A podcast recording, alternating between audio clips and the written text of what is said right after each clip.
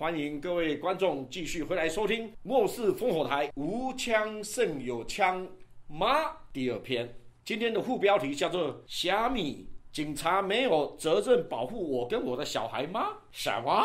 你在说啥？请大家稍安勿躁，先来看一下所谓的人间净土——瑞士。美如童话的瑞士是如此的和平，一片的祥和，让我们如此的向往。可是根据三月二十六号二零一八年 CNS News 的报道，上一次瑞士发生 mass shooting 有十四个人死亡，那一次呢是在二零零一年。所以十六七年来呢，瑞士已经再没有发生过任何的 mass shooting 大规模枪击案的 mass shooting。它的定义是什么？如果死亡人数等于四，或是大于四，全部都是算是大规模。瑞士这个国家总共只有八百万个人口，大家猜猜看，他们持枪的人口超过多少？五、四、三、二、一，叮，OK，两百万。答案是两百万。天哪，四个里面他们就有。一个是持枪的，所以如果是照我们一般普通人没有经过研究的了解，你会觉得说，哇，那瑞士不是会有很多的枪击暴力案吗？他们是反而是谋杀率是几乎等于零的一个国家，它的 murder case 是 close to zero，怎么会这样子？这个实在是很值得研究。这里面有几点，第一个，瑞士呢，他们教育这些年轻人们呢，他们要成为。富有责任感的持枪者，甚至呢举办全国的青年的或青少年的那个射击比赛，而且这个传统是从一千六百年十七世纪就开始。另外呢，瑞士跟我们台湾很类似，哎，成年人呢十八岁以后就要去当兵啊，所以他们也有这样子的一个军事训练的义务役。第三个呢，这个很重要，在他们文化上面认为说持枪啊，大家看这个，consider patriot duty，patriot 就爱国者。这个爱国者他本身的职责呢，他是会要拥有枪支的，是有训练有素的持枪者，这样子呢才能够尽到你保家卫国的职责。所以为什么是 patriot duty？OK，所以这个观念呢，不是说他们是 violent 喜欢暴力的才去持枪，这个很重要。好，最重要的一点，瑞士呢，他一向自诩他们不是中立，而是武装中立。他们的中立两个字前面是加上武装两个字。OK，大家想想看，瑞士呢就好像一块柔嫩多汁的菲力牛排 f i l e m i o 任何人都想把它一口就把它吞吃掉，Right？凭什么说哦？你想中立，人家就愿意让你中立？有这么便宜的事吗？话说当年啊，二次大战的时候，希特勒本来就要打算要并吞瑞士，因为瑞士呢，它到处都是山，所以那个坦克，他们最厉害那个坦克车啊，很难开进去。第二个原因是什么？在那个时候，瑞士呢就已经是人人都有枪，他要进去进攻的时候，坦克开不进去。瑞士的几百万的人口里面有几百万支枪，所以你要派多少的军队进去来才能够征服得了瑞士？所以想一想，算了，就让他们中立吧。所以呢，瑞士的武装中立是有本事中立的。大家想想看，你除了国防军以外，还有两百万的民兵，训练有素的。所以大家刚刚看到这一张照片，可爱的小女生，应该也不过是好像青少年的感觉啦。她也是持着这个步枪啊，哦，在里面你看她训练有素的。我现在突发奇想，根据《西游记》的记载，唐太宗派了。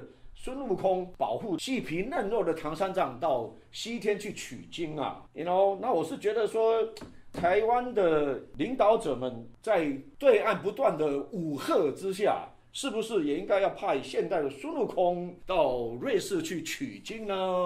刚刚一开始我提到说虾米，虾米我们台语叫做虾米，翻作普通话就是傻。警察没有保护我跟我的小孩人身安全的义务，怎么可能？这个要回头说到我们的上一集有提到说，基于美国的人权宣言产生的宪法第二修正案，因为人权宣言呢是基于基督教精神所引发出来的天赋人权，是由这个创造者给你自由、生命、财产还有追求幸福的这个权利。这个权利既然是创造者，《创世纪》第一章第一节，起初神创造天地的那个创造者所直接赋予给每一个人民的权利，所以没有任何等级的政府有权利把这个创造者给你的权利拿走。所以这个人权啊，不是宪法赐给我们的，你知道吗？宪法只是把它记载进去而已。那基于这样的精神，所以美国宪法第二修正案说，为了要保障这样的天赋人权呢，必须要给每一个公民拥枪跟持枪的权利。这样子，第一个才能保障你的安全，就是自我防卫 （self defense）。不然讲了半天是空讲的。那第二个呢，保障自由 （liberty）。什么叫自由？唯有给每一个公民都有持枪跟拥枪的权利，而且让他们训练有素。当有一天万一这个政府呢，联邦政府变成专制的政府来压制人民的自由的时候，来妨害上帝创造者所给我们每一个人的天赋人权的时候，这些公民就可以组织成训练有素的民兵对抗这个政府。所以这中间呢，就会产生这一个平衡。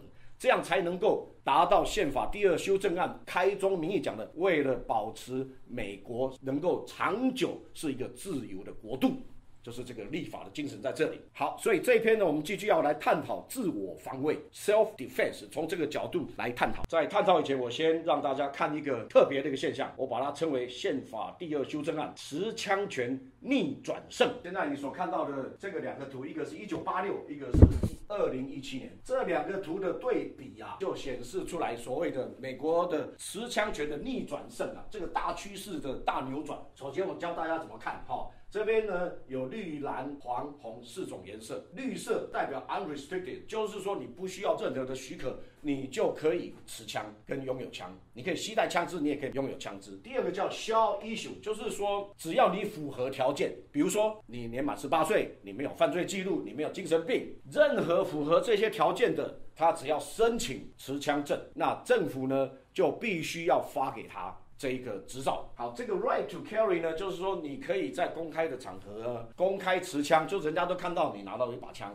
或者是叫做隐秘持枪 conceal，所以有分这两种，OK，但是不管是哪一种，都是属于 right to carry 这个范围的。好，哦，然后第三个 may issue 有没有？是可以，不是应该，可以发证。这个可以发证呢，是说这个政府呢有裁量权。除了你要符合那些规定以外，他还有他自己的裁量权，你也很难去跟他争论的。所以不是只要符合这些规定，每一个人都有，所以它的范围限制就更狭窄。红色的呢是代表 no issue。门儿都没有，没有就是没有，不发就是不发。大家看一下哈，一九八六年的时候，绿色跟蓝色的加起来一加八等于多少？九。好，然后呢，到了二零一七年的时候呢，十三加二十九是等于四十二。三十年的时间呐，不需要执照，你就可以可以携带枪支。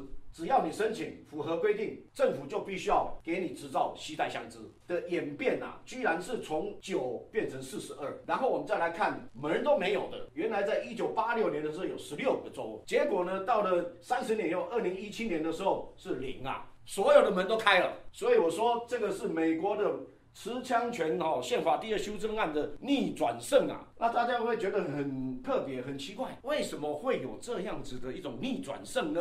好，我们看下一章，美国历年来啊产生的一些法院的判决案例，那这些法院的判决案例长久如果是一贯下来都是一致的话。它就成为了一个呃很难被推翻的法理的解释，所以叫做 case law。美国的法律是很活的，它从很多的判例里面呢，把它的法理的基础就这样子一贯的呃承接下来，为造成这个逆转胜有一个很大的一个判决。之前已经有一些很多的判例了哦，可是到最终呢，有一个很大的一个判决是在发生在二零零五年，从这个案判决下来以后，就产生了持枪逆转胜。这个案子叫做 Castle Rock vs Gonzales。这个案子的宣判呢，是在二零零五年的六月二十七号。案情的摘要是这样子：这个妈妈港泽尔，她有三个小孩，她跟她的丈夫分居，因为她说她的丈夫有暴力倾向，她之前跟法院申请的禁制令 （restraining order），法院也发给了这个禁制令。那美国的禁制令呢，就包括了说，你不可以打电话给她，不可以骚扰她，距离她家的，比如说一百码。或是一百公尺方圆之内，你都不能够接近那个地方。这是美国的禁制令，为了保护人身的安全的，所以这个他都做了，他也拿到了这个禁制令。结果有一天呢傍晚呢，他就发现说，原来在他前院的玩耍的三个小孩啊，小女孩不见了。他就说，哎，这个一定是她的丈夫来把她带走。那个时候呢，他就打了电话去，而且不是只有打了一次，打了几次的电话去，他们都没有来处理。后来呢，他就直接跑到警察局去报案。结果发生什么事情？他的丈夫啊，或者是说前夫啦，那个时候就持着枪冲进来跟跟警察对战，就当场呢被警察给打死了。打死了以后呢，他们就出去外面找他的车子，发现三个小女生都被他爸爸杀死，就在车子里面。因为这样子呢，这个 Gonzale 呢，透过律师就对科罗拉多州就提出了诉讼，说这些。警察的他们没有执行他们应当有的程序，以至于造成他的人身财产的伤害。他所爱的三个女儿就这样子失去了，他要请求赔偿。各位看官，相信你们会觉得这实在是令人太悲愤的事情了。这个一定要好好替他主持公道。结果没想到，地方法院裁定不受理，他不甘愿，继续上诉到第十巡回法院。那么第十巡回法院呢，他讲说科罗拉州的。政府规定说，当发了这个 restraining order 的时候呢，如果人家侵犯了 restraining order 的时候，他规定警察必须要去把他给逮捕，而且经过这些报案的程序，他们没有动作，所以呢，裁定说这个科罗拉多州的还是有他的警察呢，他们还是有他们的责任，有部分的责任，所以应当对他施以赔偿。结果呢，科罗拉多州警察局呢不服上诉最高法院，那么判决下来，我们来看他的判决的结果就是说。维持当初地方法院不受。那我们来看一下它的法理的基础是什么？在它的判决要旨里面，它有讲到这个，我念给大家听哈。首先，它引述一九八九年的一个 case，那个 case 呢是叫做 Winnebago County Department of Social Service，在 Winnebago County 这个地方的社会局。那个时候呢，有一个悲剧发生。就是一个小孩子呢，他本来是已经是被这个社会局所保护的一个小孩，因为他的父亲有暴力倾向，结果他们还是没有去保护的这个小孩子，以至于这个小孩小男孩呢，被他的父亲呢很凶暴的击打以后呢，产生了脑残呐。这个案子告了以后呢，还是一样不受理。OK，我现在讲 case law，所以说。这个二零零五年的大法官判决决议里面呢，他们就是来引述刚刚的一九八九年的这个案子，然后呢，在他的判决书的第十一页有讲到这个，a well-established tradition of police discretion。Has long coexist with apparently mandatory arrested statutes。简单来讲呢，它就是说美国的这个传统啊，它是给警察有大家注意这个字哦，police discretion，警察裁量权，它是给执法人有一个很大的裁量的一个空间。In each and every state，在每一州啊，有 prelude，they seem to prelude non-enforcement by the police。大家有没有看到？这个意思就是说呢。在每一周里面呢，立法的精神里面就已经没有执法的责任了。就说警察执法人员呢，他们有职业豁免权，你不能告他。Police discretion，警察的自由裁量权呢，大到什么地步呢？比如说他们的那个 insufficient resources，警力不足，哈，或者是 physical impossibility，实际的情况不允许。然后甚至有这句啊，They clearly do not mean that a police officer may not lawfully Decline to make an arrest。好，这一句哈，因为两个 not 两个否定词在这一句里面，我的脑筋哈绕来绕去，摔跤，自己跟自己左脑跟右脑摔跤，摔跤了五分钟，我才搞清楚他在说什么。所以给大家五秒钟，相信各位看官都比我还聪明好几倍。所以给大家五秒钟，五四三二一，这句话是什么意思？叮，时间到。这个很清楚的表示什么？警察呢，police officer 呢，是可以 lawfully decline。他可以合法的拒绝逮捕罪犯，现在大家脑筋绕过来没有？诚实一点，有没有绕过来呢？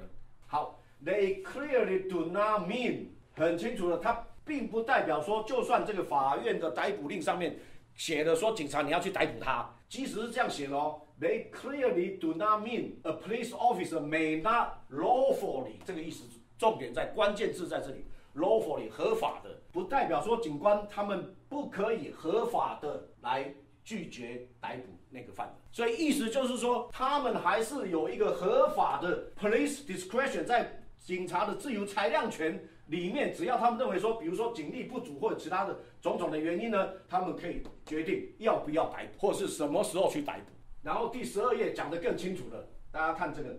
红字，discretion of the police 又来了，警察的裁量权哈。Whether 这是 whether and when to execute it。我本来以为是 where，w h e r e 啊，哪里啊？Where？OK？查来查去还真的是 whether。whether 的意思是 if 哎，是否哎，所以它是否，然后 when 什么时候去执行这个逮捕令？所以你看到这个警察的这个裁量权啊，在法律所允许的这个警察的自由裁量权里面，只要有他这些的啊，我刚刚讲，比如说警力不足啦，或者其他任何的原因的时候，他就可以不执行。哦，因为是这样子的关系，所以我们才会看到当初在 Orlando 的那个大规模的屠杀的时候，就是在那个同性恋酒吧有没有死伤了几十个人那次啊，也是一样。四部警车在外面，里面只有一个人在作案。可是呢，他们认为警力不足，他不进去就不进去。Highland Park 前一两个月发生的，也是佛罗里达这个枪击案，是美国历史上校园的枪击案死伤最多的，好像十七个。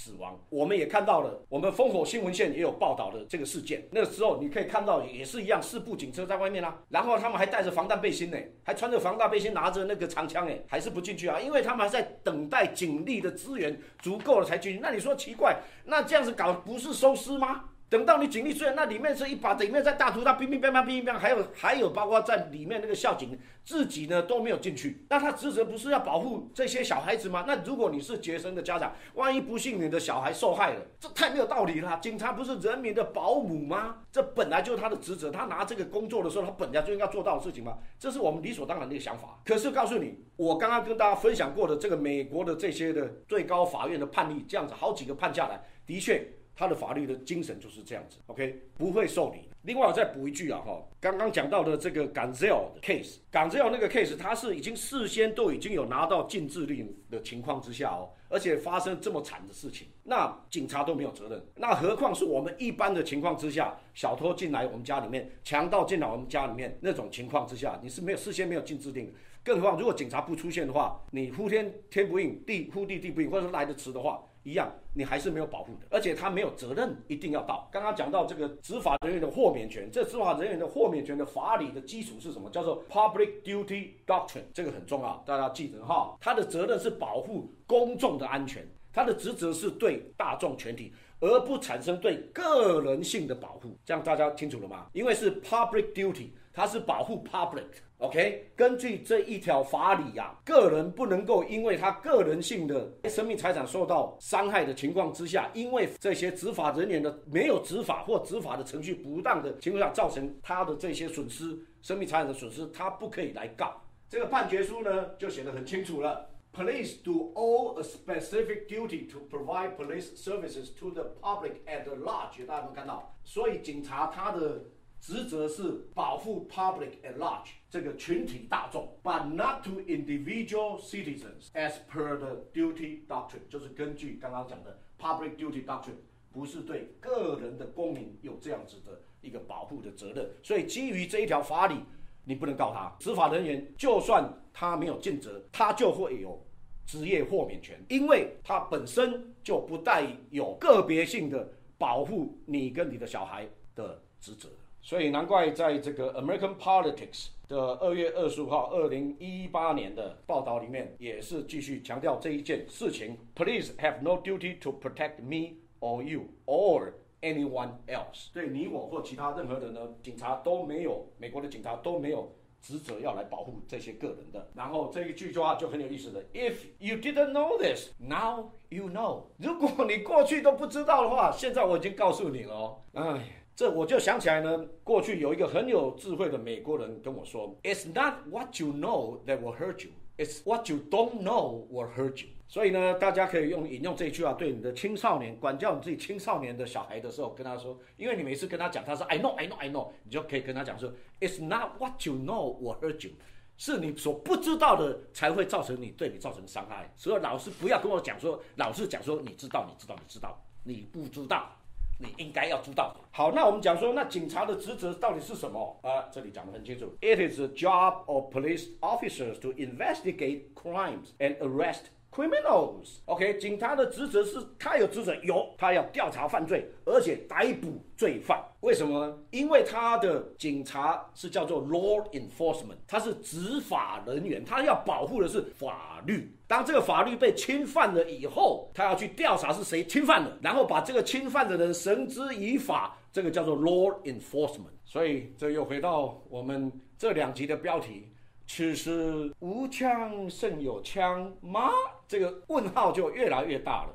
另外，我在网站上面也找到一个资深的退休的警官呐，他根据刚刚讲的这个 Public Duty Doctrine 呢，他做出了一个我觉得哎蛮我们普通人就可以听得懂、可以了解的一个道理。Public Duty Doctrine 到底有没有道理？为什么是这样子？他是这样解释的哈。反过来讲，如果在座的九位就是大法官，那你们判出来的结果是说，必须要对 g a n z e l 二零零五年那个案子里面必须要对这个受害者产生赔偿的话，如果这个判决结果是这样，那么会造成一个现象，说全美国的执法人员、警察局，他们在任何时候如果没有保护到任何一个受害者的话，这些受害者全部都有权利。来告他们，这个案子是告不完。然后接着他再讲一件事情，他说以实际上来讲呢，警察他是没有办法根除犯罪。如果说警察是对每一个人都负有保护的责任的话，这个政府呢，他必须要能力监控 monitor 每一个人民，他随时在做什么，而且他要随时准备好，当那个人在犯罪或者是试图要犯罪的时候，他能够马上就就近逮捕他了。这样子就会形成一个所谓的高度的。警察国家也没有人会愿意住在这样的一个国家里面，哎，真的是有道理的。But the duty to protect yourself always falls primarily on you, and so does the duty to protect your family or anyone else in your 所以在我们一般传统的观念里面，警察是我们的保姆，人民的保姆。而且这个保呢，还有两种保的写法，一个是襁褓之中的保，就是哦，警察还是被描述成说，好像用这个慈母之心来保护弱小，这个保保姆的保。另外一个是保护的保，两种保。照我们刚刚这样子的一路的分析跟了解下来呢，我们就清楚的明白说，其实呢，你自己才是你自己的保姆，好。保护自己的责任是你自己，保护你的家人的责任也是在你的身上。尤其现在有很多的单亲家庭，哦，有很多单亲的妈妈，所以呢，我还是蛮阿门的，蛮阿门。刚这个 The Examiner 在三月二十七号二零一八年的报道，你看，这就是一个单亲的妈妈呢，皮包里面呢随时有一把手轮枪，她不止可以保护侵入的歹徒，而且可以保护她自己的小孩。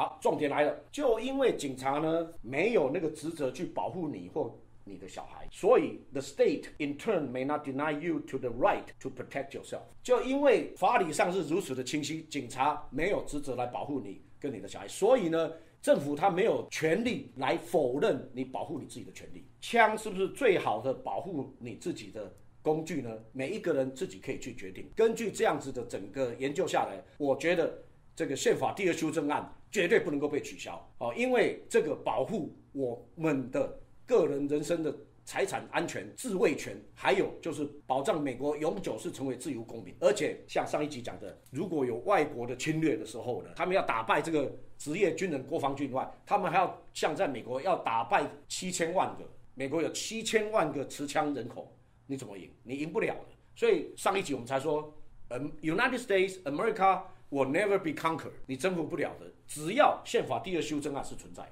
在二零零五年的那个最高法院的判例里面呢，他有提到一九八一年的时候的一个案例，很著名的案例，那个叫做 Warren vs 对那个哥伦比亚特区，那个是发生在一九八一年的这个案件哦，更是让人扼腕呐。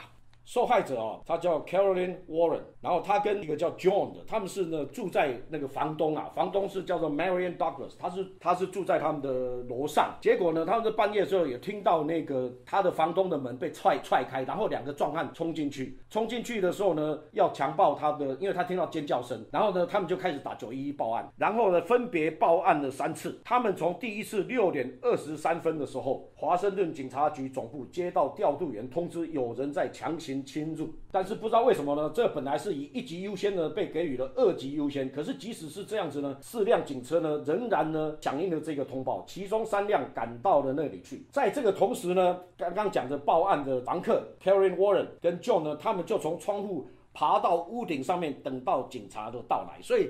当这三部警车到的时候，他们亲眼看到一名警察开车经过他们的房子，根本就没有停下来，甚至也没有伸出头来看看房子的前后就走了。第二个警察来了，敲了敲公寓的门，没有听到任何回复，也直接离开了。所以呢，到了六点三十三分，他们在到达五分钟以后，没有做任何确认房子内部的安全措施以后，第三个也走了。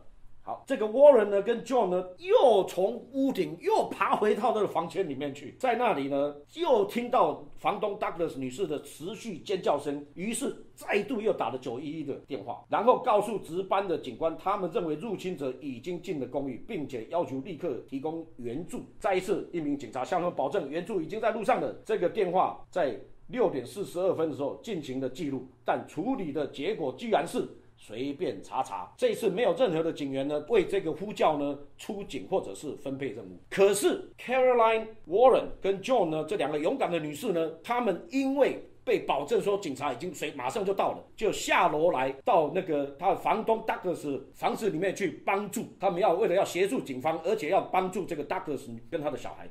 结果呢，是被两名犯罪分子发现了他们的存在。这两名犯罪分子持刀劫持了所有的三名女性，到 Ken 的公寓，那 Ken 是其中的一个罪犯。然后十四小时之内对其进行轮奸、抢劫和殴打。三名女性中的两名被迫彼此施行性行为的同时，另外一名女性被两名罪犯轮奸。三名妇女侥幸得以逃命。从统计学来看，这个活命概率只有小于百分之十七啊！所以他们向。哥伦比亚警方提起诉讼，诉讼的内容三点：第一个，六点二十三分报案的时候处理不当；第二点，巡警并没有依据标准的程序调查，看一看就走，或是开车经过就走了，或者是敲敲门就走了；第三点，六点四十二分的彻底无视于报警的电话。但是联邦下级法院宣布此案留案不予受理。他们的解释是，警方对于大众的责任是广义的，并不存在于警方对某一公民的特殊关系。在这个层面里面，警察没有任何具体法律义务的存在。三名女性不服，上诉到哥伦比亚特区上诉法庭。在经过了上诉法庭七名。法官讨论以后，哥伦比亚特区上诉法官在一九八一年以四票对三票肯定了下级法院的判决。同年，最高法院对本案上诉不予受理，这就代表了最高法院的态度。因为哥伦比亚上诉法庭是联邦，所以他的案例宣判覆盖全美国。刚刚我所读的 Karen Warren 还有那个 John 对于哥伦比亚特区所提出的这一个告诉案。这个整段的翻译呢，我是参考了二零一八年二月二十二号《美国风云》呢。这个作者本身是联邦劳工部的探员，而且是 NRA 的手枪教官。我们特别把他的连结也贴在下面，大家可以进一步的去了解。本案震动全美国，从此美国的 Case Law 开创了警方与普通公民之间不存在任何具体的法律义务的先例。从此以后，全美国各州的立法机构开始全面下放公民的自卫权，无论是民主党的兰州还是共和党的红州，自卫权和公开持枪权开始全面发放。就地自卫就是 Stand Your Ground。城堡法案 Case Law 开始全面取代强制撤退 Duty of Retreat，而公民的隐蔽跟公开持枪也纷纷开放。这个就是为什么三十年来拥枪权跟跟这个持枪权的逆转胜。的缘由。那么，我们从实际的历史上的记录来看看，如果一个城市里面家家户户都有枪，那是不是会造成很多的暴力枪击案？这个是一个很有名的 case study 了。根据二零一二年十二月。Before it's news，Before it's news 呢，这个是一个非常棒的网站。不知道他们这个网站神通广大，他们对于很多的发生的事情啊，都有非常深入而且第一手的资料，所以我非常推荐这个网站。包括到底有没有外星人？好，这里面报道，According to the Judy Morris Report，在美国哈，Georgia 州啊，有一个镇叫做 Kansas，它呢，在一九八二年的时候呢，通过了一个法律。这个法律呢，规定家家户户呢，每一户。最少要有一个人呢，他是武装的，而且呢，他要熟悉武器的操作。那为什么他要这样规定呢？因为在那个时代呢 k a n s o 这个地方他们的犯罪率太高太高了，所以呢，他们就想出这个办法：这一户里面没有枪的话，那你会受到处罚的。其实这说起来不足为奇，因为在美国的那个。独立战争之前啊，有很多的州也是这样规定的，没有那种公开的警力，你知道吗？没有正式的警力，所以他为了要维持那个治安，他是很多州都规定家家户户一定有枪的，好，这样才可以遏制那个犯罪率啊。所以你没有枪的，他要处罚你，罚款。所以这个 k e n s o 的这个一九八二年的这个规定下来以后呢，赢得了一个封号叫 “Gun Town USA”，美国的枪阵，很多人就开始预测了说，哇，那这岂不是当初的 Clint Eastwood 克林伊斯威特所主演的那部赫赫有名的《荒野大镖客》？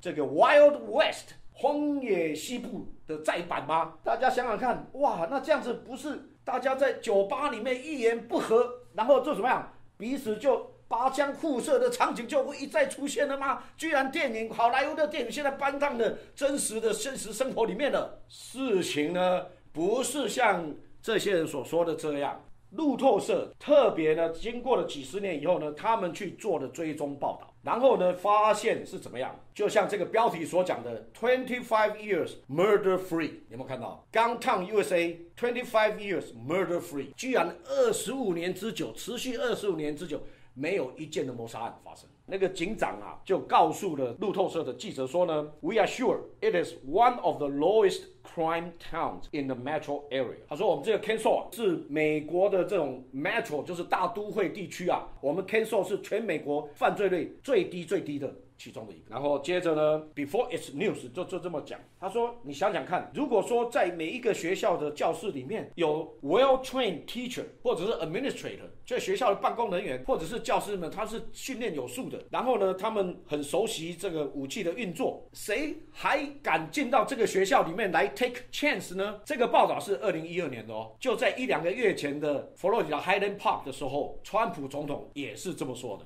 When we declare our schools to be gun free zones, it just puts our students in far more danger. Well trained, gun adept teachers and coaches and people that work in those buildings, people that were in the Marines for 20 years and retired, people in the Army, the Navy, the Air Force, the Coast Guard, people that are adept, adept with weaponry and with guns. They teach. I mean, I don't want to have a hundred guards standing with rifles all over the school. You do a concealed carry permit. They love their people. They want to protect these kids. And I think we're better with that. And this may be 10% or 20% of the population of teachers, etc. It's not all of them, but you would have a lot, and you would tell people that they're inside. And the beauty is it's concealed. Nobody would ever see it unless they needed it. It's concealed. So this crazy man who walked in wouldn't even know who it is that has it. That's good. It's not bad, that's good. And a teacher would have shot the hell out of him before he knew what happened. 大家听到了吗？也是这么建议的、啊。现在我来解释，这些警察们他们因为有 public duty doctrine 的保护，有职业豁免权，他们有自相当大一个裁量权，所以他们不见得会进去。虽然他们有枪，可是这些老师们，他们是爱这些学生的。我现在澄清一下，我不是说警察不爱这些学生呐。OK，我我要澄清一下，我不是反对警察。好，我们完全不是这个意思哈，因为警察也的确，他们常常生命执行勤务的时候，生命都受到很多的危害，那是值得尊敬的，而且是值得去呃支持他们。但是呢，我们就就法论法，就实际的情况而论，教师们 they love，像川普讲 they love the students 啊，他们是愿意扑在学生的身上。来替这个学生，他们所爱的学生们来挡子弹的啊！所以川普说：“我宁愿更信任这些老师，因为这样子的老师每个学校都有，而且美国充满了很多退休的执法人员或者是军队退伍的哦，来当教师的或者是行政人员的。那这一些呃加上 NRA 呢，他们是很愿意帮。”你来训练这些人员，这些人呢，他在学校里面他是隐秘持枪啊，谁也不知道谁有枪啊，拿着枪到学校去进行大屠杀的，他敢进去吗？他进去一进去的时候，可能就十字枪就对着他，就把他给毙掉了。因为像川普讲，这些人是卡尔诺夫啊，为什么专门找刚 free zone 进去呢？学校就是刚 free zone 啊，没有不准任何人持枪啊，他们就拿着一把枪进去，好像英雄一样到处那边扫射。但是他如果知道说进去，他随时被毙掉的危险，而且他根本不晓得哪一些教师。是持枪的，这个才是硬道理，才是有效的解决方案。所以呢，但是川普讲这个的时候呢，被大家好像哇又嘲笑了，当做说他是暴力啊，又给他马上给他贴这些标签。可是呢，二零一二年的时候，Before It's News 早就写出来了。我听 ACOJ 的那个广播，它里面有讲到，因为那个观众呢有打电话进去的。她是那个德州的一个女生，她打电话去，她说：“其实我们德州的一些学校早就这样子，而且他们这个学校哈，在那个学校的那个草坪上面就公开有一个告示，说 This is gun free zone。但是我告诉你，我们里面呢有一些有执照的隐秘持枪的教师们，就这样直接表示就这样告，他们从来没有发生过任何一件枪击案。我们放下来，我们个人的主观思想、党派的这个成见，或者是民主自由思想、保守思想什么这些都不用放下，我就问你这样好了。有一间学校是像。刚刚我讲德州这种学校，另外一间呢是完全刚出一种教室，也都谁都没枪的。你觉得你把你自己的小孩每天早上你去送他去学校，你要送到右边这一间有隐秘持枪的教师们的学校，还是左边这一间啊完全是不持枪的？你觉得你放心是哪一间？那就可以决定到底是有枪胜无枪，还是？无枪胜有枪。我们末世烽火台的一个听众来给我们回馈说：哇，上一次呢，他听了“此时有枪胜无枪吗”的第一篇以后。他呢去考了枪的执照，而且呢，他也去花了一百块美金一个小时去接受那个手枪训练，然后呢，特别还拍的照片来给我看，我们也请大家欣赏一下。结果，因为他发现说他进去的时候呢，他居然也不是最老的，也不是最年轻的，所以他特别给我看。你看这个小孩，他还送给我，小孩还圈起来，这么小。以前我们小时候只能玩水枪啊。我们台湾长大只能玩水枪哎，哎呦，你看人家小孩这么小就接受训练，然后这个是阿公啊，所以呢一家祖孙三代都来练枪啊，这个就是美国啊，这是美国宪宪法第二修正案，OK，好，从天赋人权到天赋枪权，保障你我每一个公民，我们是有责任的公民，这是美国立法精神，而且我们是。承认有创造主的，我们是基督徒的，我们知道每一个人的行为都要对上帝来负责的，所以呢，我们可以有自我管理的，我们不需要政府来管我们的，告诉我们这个，告诉我们那个，管我们这个，管我们那个，政府的责任，他的职责是要保护我们的天赋人权的，尤其是现在的加州啊，现在民主党的占大多数的情况之下，赶到什么地步？我们是庇护罪犯的州，公然对抗美国的宪法，然后呢，联邦的执法人员要来把这些犯法者遣送出去。还不准我们企业主来跟联邦警探来合作。不只是这样，L A County 是发放枪支执照最严格的地区。去年 L A County 这么多人才发了七十五张啊，那你想想看，强奸犯现在变成轻型罪犯嘛，放出来一万个。照上次我们有报道，Travis Allen 讲的，就这这一两个月的事情，他要放出来一万个，因为监狱太多不够住啊，而且监狱很贵啊，不够住啊。然后呢，再加上开放边界，还开放边界呢。OK，庇护罪犯以后还开放边界，然后这个边界我们之前也报道过，是让是 M S 十三。帮派的分子可以跟墨西哥的毒枭串联，走私、贩卖人口、贩毒、枪支暴力这样子种种，可以这样子进出通行无阻，让这个美国的边界，其实墨西哥边界实际上就是毒枭们在控控制的，他们还收保护费嘞。哦，你还可以，你自由进出呢，还要跟这个毒枭呢，还付保护费，然后还禁止加州的公民有枪。哇嘞，烦了烦了烦了！所以各位，二零一八年其中选举非常重要，关乎你我的家园的安全，保护家园。你就是保姆，你是保姆，我是保姆，我们都是保姆，我们一起来保卫我们的家园吧，用我们的选票。选出适合神的心意的保护宪法第二修正案的权利的这样子的候选人吧。好，本期节目到此结束，我们下期再会，谢谢。